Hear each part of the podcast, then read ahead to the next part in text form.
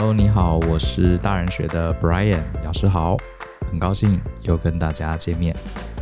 呃，我看了一下我们现在 Podcast 频道，其实有越来越多的朋友加入这个 Podcast 行列，也听了大人的 Small Talk，然后我发现每个礼拜啊留言的也越来越多了。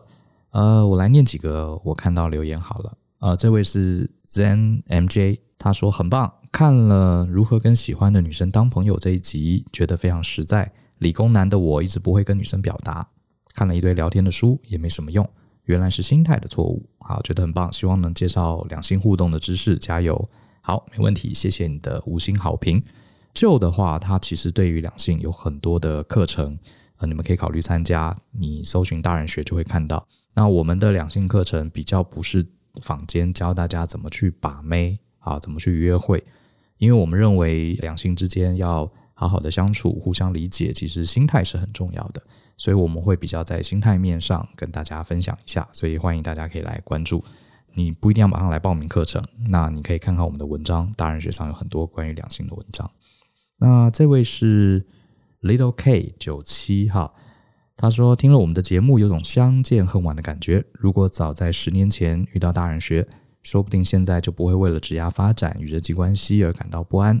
很喜欢大人学在 Podcast 里面谈的话题，对生活感到困惑。听了两位老师精彩的言论，都觉得很有帮助。希望好节目要一直持续下去，会持续收听啊，非常感谢。好，你愿意持续收听，就是对我们最大的鼓励。”我倒觉得你不用懊恼，说现在才知道，其实人生就是不断的进化，不断的成长。我觉得这也是一个缘分。也许你早十年听到，你不一定会有现在的感触。好，所以这个只要开始，好，不管什么时候开始，永远是最好的时间。那这位是 Sun，他说我是被第七集哈 EP 七拉进来的。第七集我记得谈的应该是应该是就在谈，如果告白被女生拒绝该怎么挽救。好，这集是蛮精彩的。我好后悔，为什么没有早点听到啊？不用后悔，好，你还有很多机会，加油！希望你未来在情场可以越来越顺利。好，好，那另外一位是 Addis，他说非常有温度的 Podcaster，谢谢大人学，这是我第一次用 Podcast，好，不用看书就能透过聊天学到更多的经验，希望能创一集谈谈看，如果太太收入比先生多，该有的心态。好。我不知道你是太太还是先生，哈，太太收入比先生高，该有什么心态？我觉得是这样子哈，我的看法是这样：夫妻啊，既然在一起共度生活嘛，基本上你们就不是一个竞争的关系，哈，不是像拳击赛啊，一定要有一个人被击倒啊，只会有一个人赢的零和游戏。我觉得夫妻并不是这样子，夫妻呢比较像是什么？比较像是你们是同一个团队，你们参加大队接力。你看哈，大队接力，我们要赢，我们不会去。比说啊，第一棒跑得比较快，还是第二棒跑得比较快啊？这个第一棒比较快，所以第一棒就赢了第二棒。不是啊，你们是同一个团队，所以你们要的，我的建议是说，你们的心态应该是你们夫妻俩不管谁赚钱多，不是去比较你们两个，而是去你们一起啊，同一个 team 嘛，你们设定一个终点线，设定一个目标。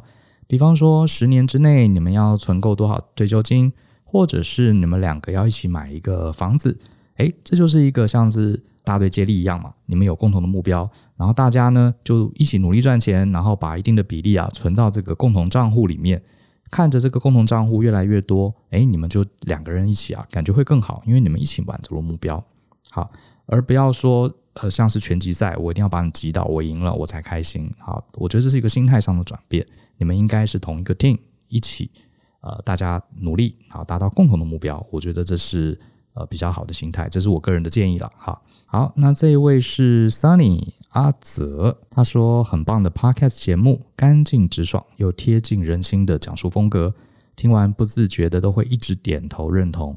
对于职涯与人生的见解独到，又不落于说教与俗套，非常值得推荐。非常感谢，谢谢你给我们的五星好评。呃，这边是周辫子花，他说艺术科系的背景啊，也觉得很受用，很多很棒的建言，还有活在地球上的技巧。其实我自己，我跟舅我们是理理工男，好，后来又投入了这个商业顾问的领域。可是我们都很喜欢艺术，也很喜欢写作。那我觉得我们的节目倒是没有特别设定是什么科系的人。我甚至自己啊，因为我的家人朋友大部分其实是念文组的比较多，像我的家人都是念文组跟艺术的。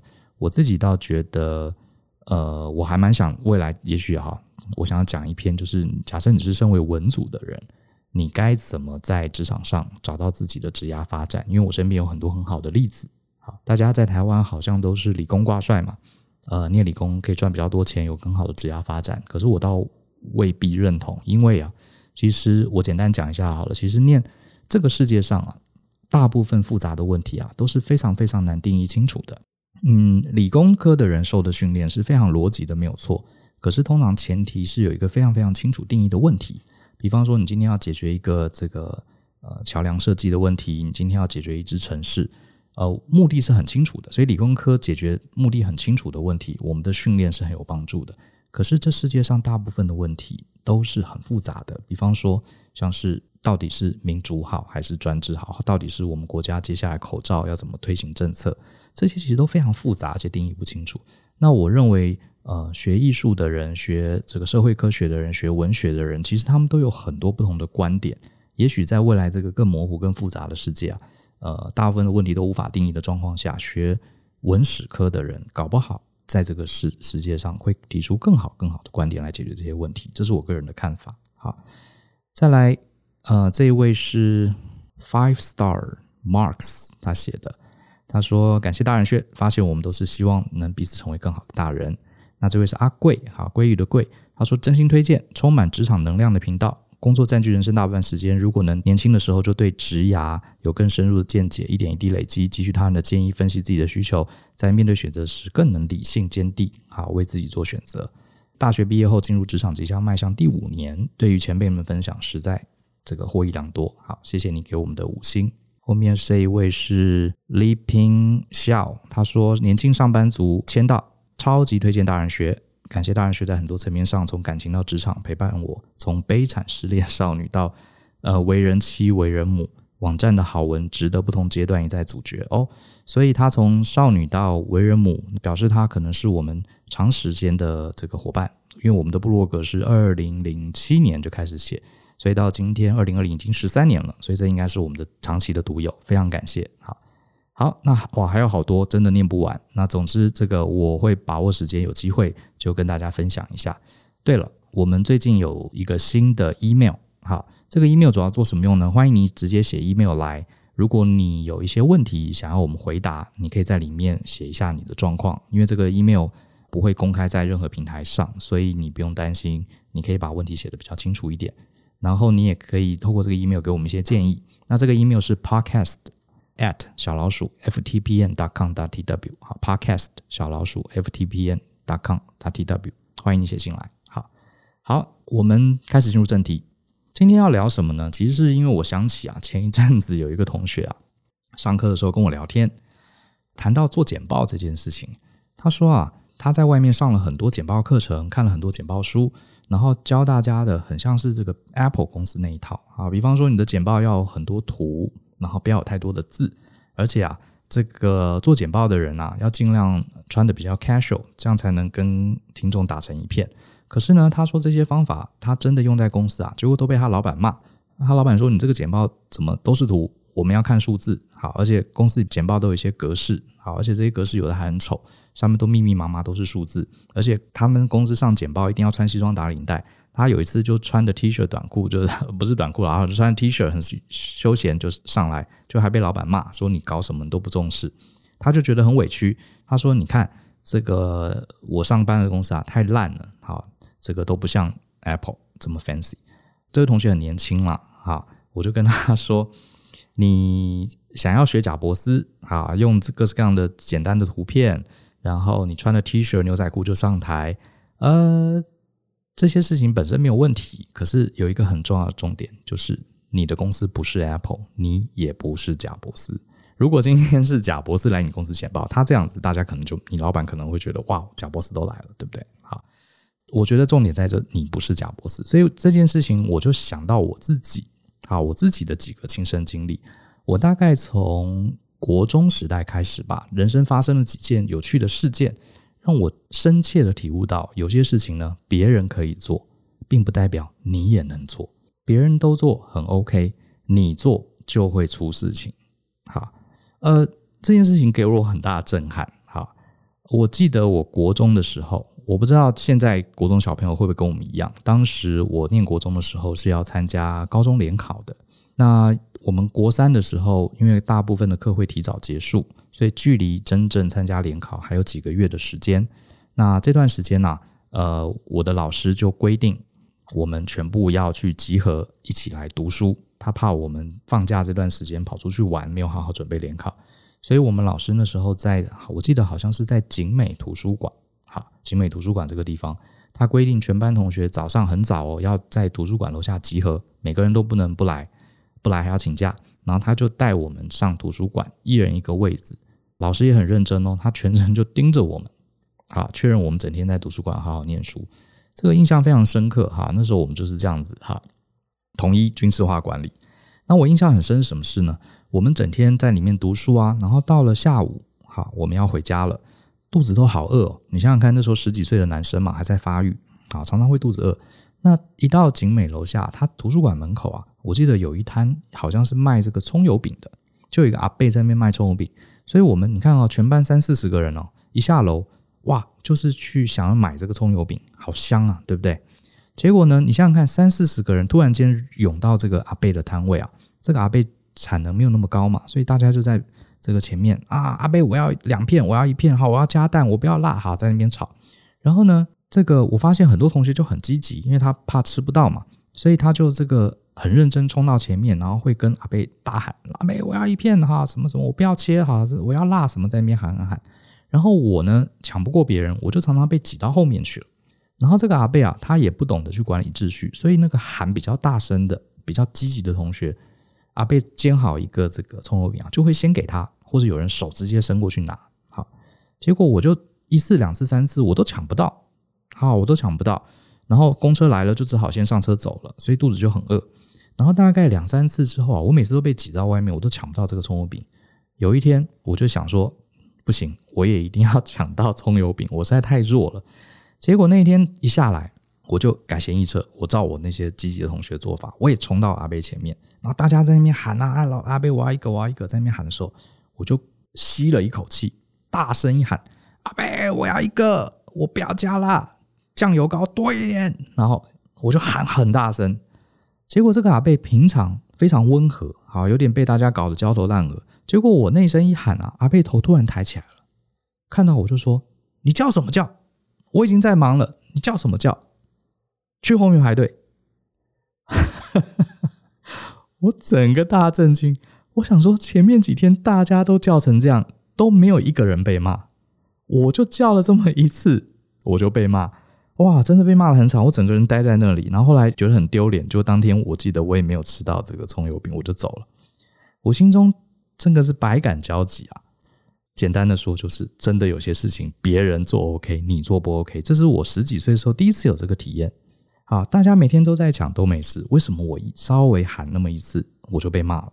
好，然后我自己也很不好意思，因为为什么呢？因为我喊那么大声嘛，对不对？等于是给这个阿可怜的阿贝施加了很大的压力，所以他才会不高兴嘛。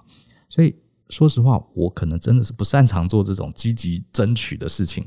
我后来还很还很惭愧，我还想说，我是不是隔天该去跟这个阿贝道歉啊？我居然这么凶，这件事情我后来就一直想，我得到的结论就是啊，有些时候你真的不能随便去学别人。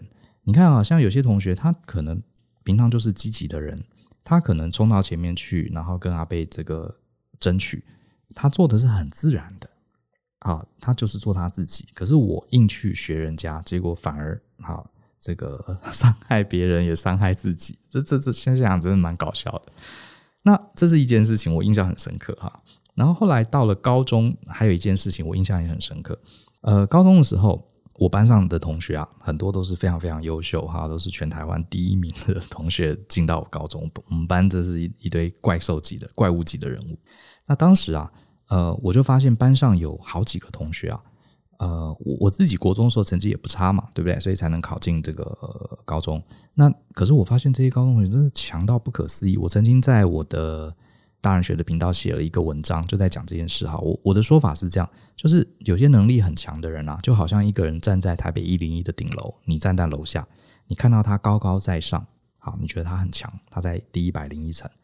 可是呢，这种人啊，你虽然知道他强，可是你。至少知道他是怎么那么强的，他就是一层一层楼爬上去的。可是我高中的时候第一次看到那种呃各方面能力很强的同学啊，他是站在月球上的，他不是站在一零，他站在月球上，你根本压根不知道他是怎么站到那里去的那种感觉，就是你跟他的距离啊，是你根本就不会想到你要超越他。像当时我们班有些同学，平常都在打球，都在玩，然后呢，而且他们可能高中的时候，我就觉得他们有些数学的能力、理化能力已经比老师要厉害了，老师解不出来题目，他们都可以解出来。好，就是天才型的同学。那我当时也想学他们。我当时念书念得很辛苦，哈，我就想说，哎呀，都进了高中，我也应该学他们一样，跑跑社团呢，啊，这个偶尔跟他们一样，看看漫画啦，去打打球啊，呃，多花一点时间。你看我这么努力，花那么多时间读书，呃，下课还傻傻去补习，结果成绩也没好到哪里去。说不定呢，他们照他们这样比较均衡的发展啊，呃，成绩也差不到哪里去。结果呢？我就试了一次，结果呢，我的名次啊就掉到全班，我们班大概五十几个人吧，我记得我好像考到四十八名之类，就是几乎是吊车尾的。我这辈子从来没有这么考的这么差，然后好几科不及格。当时我也是一个很震撼的事情，别人这个去玩啊，顶多成绩还能维持，或者退步一两名，我是居然从班上的中间掉到吊车尾，啊，这件事也让我很震撼。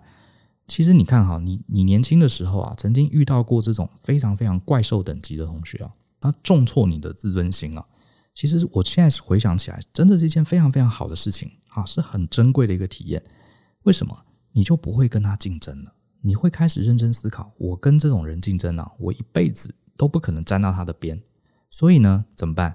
我要走不同的路。好，我要走不同的路。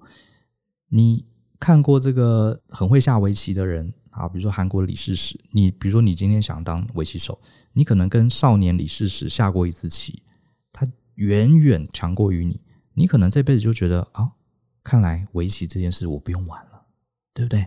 因为你永远不可能超越他，甚至他怎么赢你你都看不懂，你就会觉得啊，我人生可能要去做别的事情。我觉得这是一个，这是一个福气啊，这是一个福气。所以我高中的时候啊，我就比较不会想要跟别人竞争。因为为什么我会更专注想说，那我这个人该走什么路？倒不是说我一定要赢，而是说我要走一条我自己喜欢的路，而不是去跟别人硬干。啊，因为当你遇到真正厉害人，就会有这种感觉。所以国中一个，高中一个，这两个体验啊，呃，让我当下的感觉其实并不好。啊，说实话，可是都让我知道，原来有些事情啊，我再怎么努力，我再怎么去做，它就不是我的强项，就不是我的强项。所以我才说啊。呃，今天的标题是人生最棒的礼物之一，就是认清自己的弱项。为什么说它是一个礼物呢？它真的是一个很棒的礼物。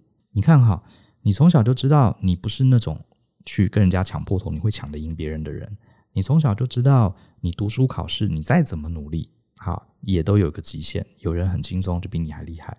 所以这让我知道什么？就让知道我应该把我的。这个最珍贵的资源啊，也就是人类人生最重要的资源是什么？不是钱哦，是时间加精力。好，这是我上一集有讲到，时间跟精力是人一辈子最关键、最核心的资源。我就知道我要怎么去投入这个时间跟精力。我绝对不会投入在那个我的弱项的地方，因为那是浪费时间。所以我就会认真。可是我的强项在哪里呢？我可能不知道，那我就要找啊，然后我就要找。所以。我认为这真的是一个礼物，让我在很年轻的时候就知道这件事情。好，不用去跟人家硬干硬拼，好，去在不是你的战场去跟人家硬干，所以你就会把时间跟精力做更有意义的分配。我记得看了一部电影叫《大智若愚》，好，《大智若愚》好像是叫《The Big Fish》吧，好，《大智若愚》这部电影蛮有意思的哈。它里面呃有讲过一句话，他说：“呃，抱歉哈，这个剧情我有点模糊了，如果有讲错，大家可以纠正我。”我记得是说，这个这个主角的爸爸好像年轻的时候，他不知道为什么他他能预知哈，他会死在哪里。他曾他曾经讲过，他说如果啊，我知道我这辈子会死在什么地方，他说这件事情啊是一个太棒的礼物了。为什么呢？假设知道我知道我会死在这里，那我只要避免去那个地方，诶，是不是我的生命就可以一直活下去？还有呢，换个角度想，这也表示我在别的地方。不管我做什么大胆的冒险，其实我都死不了。诶，这个还蛮有意思的。啊像大部分人如果让你许愿，都是许愿说我我会赚很多钱啊，我会长生不老。可是呢，其实你不用许那么大的愿，你只要许个愿说，请告诉我，我这辈子会死在哪里。好，诶，你搞不好就可以人生在其他面向，因为你知道你做其他事情你不会死嘛，你就可以大胆的去尝试。好，反正死不了。我觉得这个观念蛮有意思的，好，蛮有意思的。所以有些时候我们了解人生，我们的弱项在哪里？好，哪些地方我们不要去？哪些地方我们不用花精力？这其实是一个超棒的礼物啊，对不对？好，这件事情你不擅长，诶，你至少我知道我不要做，我不可能在这个地方占到便宜。所以你从小觉得你自己数学不好，大部分台湾人，呃，很多人都觉得，哎呀，我数学不好，或是我口才不好，啊，或是我这个天生不擅长跟人交际，就觉得，哎呀，我好差劲哦，我要把它补起来。因为你看，好多人数学很好，都可以去台积电上班，哦，很多人很会跟人家交涉沟通，你看都可以当业务赚大钱。好，很多人很会读书，哈，都可以念到台大医科当医生。哎，我这个没有，那个也没有。可是我觉得，你为什么不换个角度想？你如果你知道自己哪里很差，就像是你知道你会死在哪里一样，那你就不要去，你就赶快去做这些弱项以外的事情，去找你真正的强项。我觉得这真的是一个很棒的礼物，诶，我很需要这个，我很希望我可以得到这些礼物，对不对？所以想想我国中、高中那段经历，真的是很好的礼物，让我知道我不用去大学教书了。为什么？因为我的大学成绩后来呃其实也还不错，所以当时有一些老师问我说：“Brian，你要不要念博士班？”我心里想，我马上就告诉他不用。为什么呢？因为我高中的时候知道我那些同学，他们在智力上，好，在读书的智力上是远远超过我的。我今天去当一个大学教授，也许可以拿到勉强拿到这个资格，可是我绝对不可能在大学教授做学术的领域，我可以拔得头筹。因为我那些同学都做，后来他们很多都当大学教授啊。我为什么要去做一个注定我是二三流的东西呢？而且我也不会开心的。啊，所以直接我直接就排除了，所以我后来我念了两个硕士，可是我就是不念博士。好，我就是不念博士，因为我觉得那不是我该争取的。然后刚刚讲那个葱油饼也是啊，我知道我跟别人去强势去争取某些东西啊，我通常是不会赢的，我是抢不过别人的。所以我后来在职场上，我比较不会用强势去影响别人，我比较会去思考，诶，我要怎么样让人家把我想要的东西自动给我。啊，因为我去硬抢，去跟别人这个 fighting，或是跟别人去辩论，我通常最后不会赢的。好，很小时候就知道了。那与其这样，我不如用好的互惠的方式去谈判。诶，这个我可能机会是有的。那这个其实就会让我知道，很年轻的时候就让我知道，你不要去学别人。很多时候我们都会羡慕周围的人，这个比我们厉害，那个比我们强，好，这个点又比我们优秀，然后我们就会想要，哎，我也希望跟他一样好。这个是人之常情，可是呢，呃，这常常也是一个陷阱，好，常常也是一个陷阱，因为我们人都会注意到，我们人自然而然都会跟人家比较，诶，比如说有人长得比我高，比我漂亮，比我好看，比我会说话，我就会想要去弥补他，我就想要说，诶，我也去这个整形一下啊，我也去把自己做得更好。当然，想让自己更好是好的，可是呢，你人生的主轴绝对不是跟别人走啊，绝对不是跟着别人走。我很喜欢有一个网络上大家在流传的一个一个寓言故事吧。他说：“今天你是一个砍柴的，结果呢，你本来要上山去砍柴，结果有一个放羊的，哎，他说来来来，我们来聊聊天。结果呢，你就陪这个放羊的聊了一天。结果到了晚上，这个放羊的他的羊啊都吃饱了，赶回家了。可是你的柴呢？你整天就没有砍柴啊。”所以有些时候，放羊的找你闲聊，放羊的聊了一天，你觉得很惬意，你也学他。可是有些时候你忘了，其实你的人生，其实你的追求的东西是跟他不一样的。他放了羊，他也达到他的目的了，可是你的柴却完全没有砍。别人这样做可以，是因为呢，他背后啊有很多我们看不到的，他的前提、他的背景，还有他的考量，等于是它是有配套的啊，它是有配套的。那这些东西我们通常看不到，我们也不了解，因为我们不是他嘛。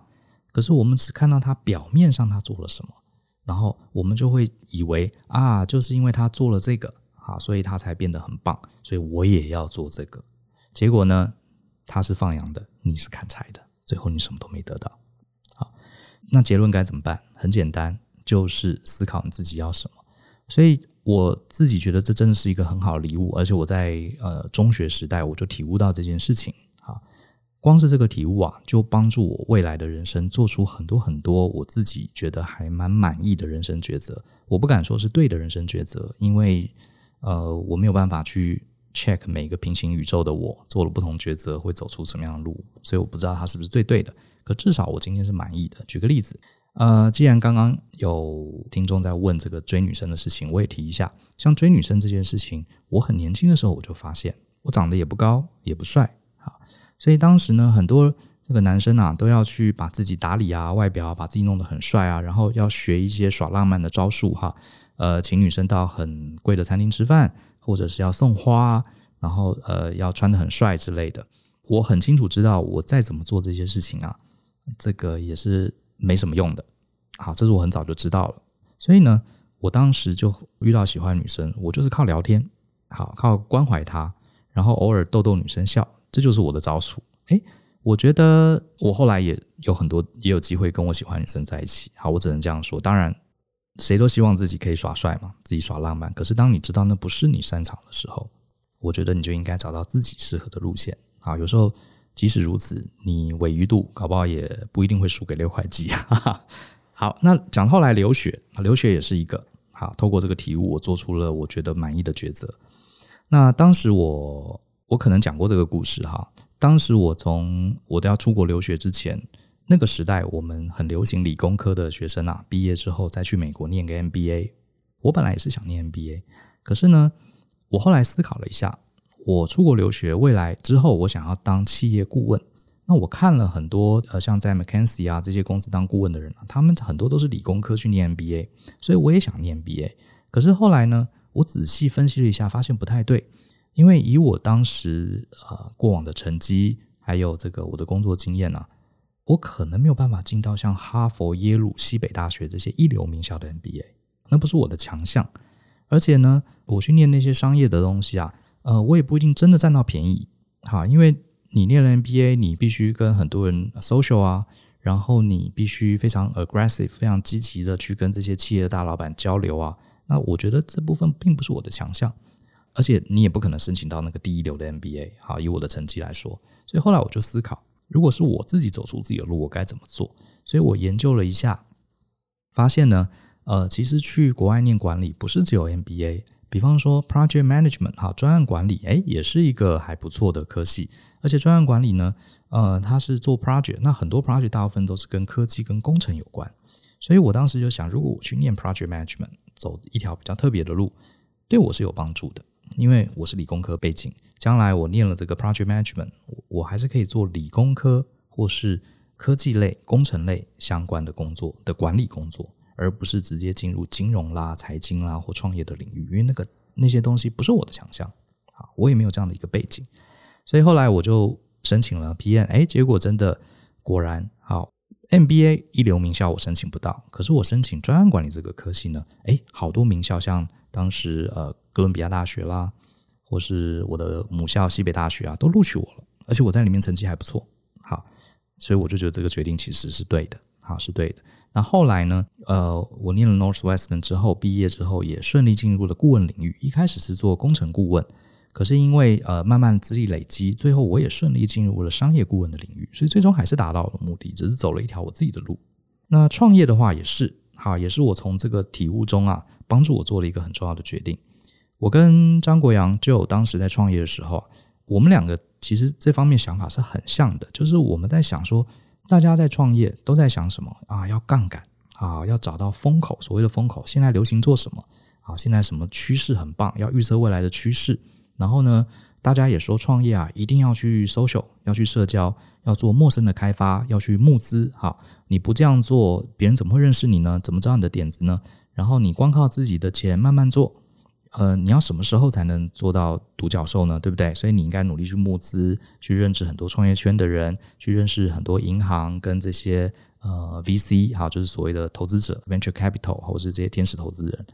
可是我们后来一想，第一个，我们两个是工程师背景，好，我们会分析，我们懂分析，我们也喜欢创作，我们喜欢做东西，就像盖房子一样，喜欢从无到有盖房子。可是呢，你要我去预测这个市场未来的趋势。去分析这个市场有什么风口，或是做这些陌生开发，或是跟很多银行圈的人啊去说服他，叫他投我们钱。哇，这些真的不是我们擅长的事情。你要我硬做，也许可以，可是它就不是我擅长的事情，也不是我觉得很 comfortable 的一些一些一些任务。那我们喜欢什么？我们喜欢知识。好，我们喜欢知识，我们喜欢学习，我们喜欢看各个各样书，我们喜欢写文章，我们喜欢跟大家分享这些文章，然后我们喜欢上课。所以这样子看来啊，教育产业虽然教育产业呢，好像一般来说很难想象，教育产业是一个充满金山银山的产业，而且它也很辛苦。教育产业也很难杠杆。所谓杠杆，就是说你要赚钱，你必须得老师亲自站在台上上课，你不可能在家就会有这个被动收入，很难。对，我都这些我们都知道。可是照我们自己的个性跟强项，我们应该还是做教育事业是比较适合，就至少我们喜欢，所以我们就投入教育的领域，慢慢累积作品。啊，录线上课程啦，讲 podcast 啊，写文章啊，上台讲课啊，啊，演讲啊，这些我们喜欢做这样的事情。虽然这不是赚钱最快的方法，也不是很光鲜亮丽，让大家很羡慕哈，可以到处参加商周，像商周根本就不可能来访谈我们这种做教育的公司嘛，对不对？可是第一个，我们擅长，我们可以从中啊、找到很多经营上的小细节，然后呢，我们可以把它顾好，然后我们天天都很开心，然后最后呢，最重点也是很有成就感。那就好，好，那就好了，不会去做这个我们真的不擅长也不舒服的事情。那后来当了讲师也一样，我刚开始当讲师的时候啊，这个我发现啊，市面上有很多的讲师啊，其实是很厉害的。呃，当讲师啊，要在这么多人面前啊侃侃而谈，而且我发现他们很多都非常有个人魅力，很幽默，然后很有这个感召力，好，会把整个圈场带得如痴如醉。然后呢，他们也很会呃带着同学玩游戏，做一些小活动，让场子很嗨。可是呢，我看了他们这样的表现之后啊，我就发现这也不是我的强项。第一个，我觉得我自己个人魅力我是没什么个人魅力的，好，就普普通通。然后我呃，我个性虽然算外向，可是你叫我在台上让大家很嗨，然后带大家玩游戏，呃，好，我可以做，可是那不是我真正很舒服、很擅长的事情。可是呢，我回头一想，我自己的背景是工程师，我也是商业顾问。我们比较擅长的就是把一个抽象的东西啊，去分析、去解释，然后呢，把它变成一个一个、一步一步的所谓的系统化做法。诶，这个我们很很擅长。然后我们很喜欢去抽丝剥茧，跟大家讲事情背后的原因。比方说，像我们一场最受欢迎的讲座，叫《寻找天赋与热情的系统化做法》。你看。外面很多老师在谈职场、谈热情，都会让大家非常的嗨，非常的热血。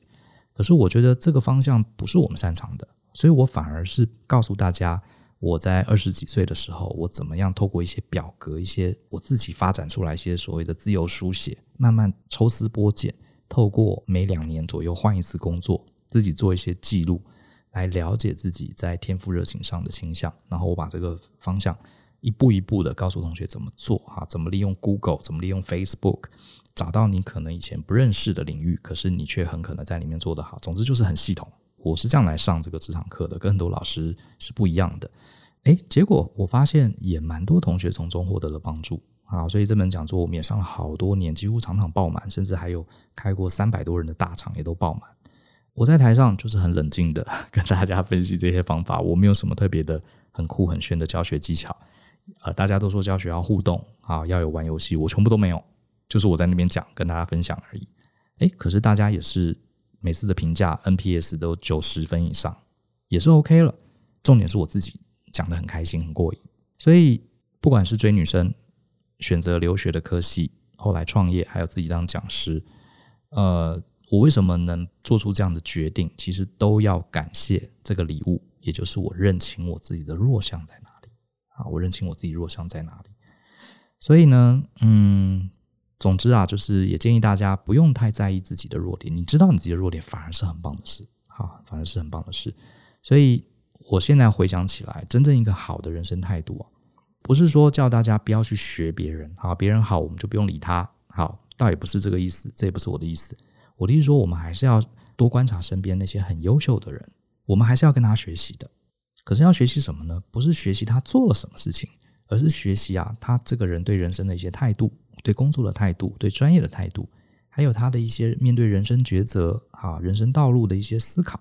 我们要学他是背后的态度跟思考，不是直接去 copy 好他做的行为。我的看法是这样。比如说，我常跟大家讲，我的偶像是张忠谋先生，对不对？像他现在呃退休了，正在努力写他的个人自传的下集，我就非常期待。最近又开始把他的上集拿出来看。我在看他的这个自传的时候，我并不会学他说，即使他是我偶像，我也不会学他说，哦，你决定要走金源代工，那我是不是也应该 走金源代工？或者是他管理员工的方法，我是不是要直接抄过来用在我的公司？当然不会。啊，我越是崇拜他，我崇拜的是他的人生态度跟他思考方式。我们想要从这些厉害的人学习是这些点，别人能做的，他做得很好的，未必你能完全照着做。好，未必能照着做，因为你要知道你自己的强项跟弱项在哪里。然后呢，知道自己的弱项也没关系，你要平常心的看待。呃，一只花豹它不会看到老鹰抱怨自己不会飞嘛，对不对？这这很蠢。花豹的强项就是跑。啊，如果今天有一只豹天天看到老鹰在身上飞，它放弃了奔跑的这个技能，他天天从树上跳下来看看自己能不能飞，那他等于浪费了他的天赋。呃，我常在这个课堂上举个例子。我们在学校的时候，因为为了要上好大学，假设今天有个学生英文平均是九十分，啊，英文还不错，数学呢每次都考二十分。如果今天你是为了要上大学，没错，我们可能会希望这个小朋友啊赶快去补习，啊，数学不能只考二十分，至少把他拉到及格。那英文的话，这个就维持就好了，因为他已经考九十了，这是在学校的游戏规则。好，可是各位哦，如果你今天是一个上班族，你面临的是职场的竞争，游戏规则不一样喽。你不能再用同学的学校时代，好，因为学校时代是有一个固定门槛的嘛。你数学二十分，你可能连毕业都有问题。可是你现在玩的是一个更大的游戏，更大的局，哈。如果你的英文程度只有九十分，数学是二十分，你该怎么做？我想大家的答案应该都很简单了。你应该把你有限的精力、有限的时间，让你的英文成为一百分，甚至一百二十分。那数学问题怎么办？二十分就二十分，你就去做不需要数学的工作，或者是你成为一个英文很强的人，你赚到钱之后，你去雇佣那些数学系的人来帮你算数学就好了嘛。好，概念就是这样子。可是我发现很多人啊，呃，很可惜的是，他离开了学校之后，他心中的这个游戏规则，他以为还是照学校那一套，所以呢，他就天天去补他不行的东西。英文九十分，哎呀，我已经九十分了，这个。就不用再花努花时间努力了，我就到处去补这个二十分的数学，去补三十分的理化，去补这个七十分的国文。人生整天都在补，补了半天，最后呢，就算你真的补的都及格了，跟大家一样，你也只是刚好跟别人一样而已。好，你不会有成就感的，反而你的英文搞不好还落后了。所以，真正我会比较建议大家的是，你应该找到你的强项，把它变得更好才行。至于弱点，你应该感谢他，感谢你。好，感谢你自己哦，这就是我的弱点，很简单，那我就做别的事就好。好，所以它真的是一个很棒的礼物。好，讲到这边也差不多了，这就是我今天想跟大家分享的啊的一个观念。那刚刚有提到寻找天赋与热情的系统化做法，有兴趣的话大家可以来听。好，我自己是蛮，这是我主讲，好，我自己蛮自满的。我觉得我的目标是希望全台湾至少有百分之一的人，好，能听到这场讲座。为什么呢？你想想看哈，任何一个国家，任何一个地方，如果有百分之一的人，只要有百分之一的人，他都知道自己的天赋跟热情在哪里，哇，那我觉得这个大家一定会非常非常积极，这个社会一定会更好。好，那刚刚也提过，如果你想要写信来问我们问题或者给我们建议的话，podcast 小老鼠 ftbn 打 com 打 tw 是我们的 email 信箱，欢迎写信来。然后呢，非常希望大家可以给我们一些五星的鼓励。如果你觉得节目好的话，也在这个下面 Apple，尤其是 Apple Podcast 哈，iPhone 的读者，我们好像有将近七成都是 iPhone 的使用者。iPhone Podcast 下面是可以留言的，请给我们一些好评，如果你喜欢的话。然后也鼓励你推荐给更多身边的人，让他们也知道 Podcast 是一个很棒的媒体。当然，Small Talk 是一个很棒的节目。毕竟我们虽然是大叔，可是虚荣心还是很重的。哈，好。那现在有点在拼排名，为什么呢？因为如果我们现在大人的 Small Talk 名次啊，大概都是十名，第十名到第十三名之间跑来跑去。很多人进到 Podcast，通常会看前十名的节目来听，啊，所以我会希望我们可以尽量挤到第九名、第十名，这样子比较容易让刚进入 Podcast 的人有更大的几率认识我们。所以这也希望大家帮忙。好喽，今天的主题大概就讲到这边。那希望大家呢，呃，重新看待自己的弱点啊，它真的是一个很棒的礼物。那平常心看待它，然后呢，好好的思考自己其他的强项在哪里，让自己的想象更强。我觉得这才是一个快乐人生比较有高机会的一个做法。好，谢谢你的收听，那我们就下次见喽。那也希望有空可以写信给我们。希望大家都能过得很开心，有一个非常有成就感的人生。拜。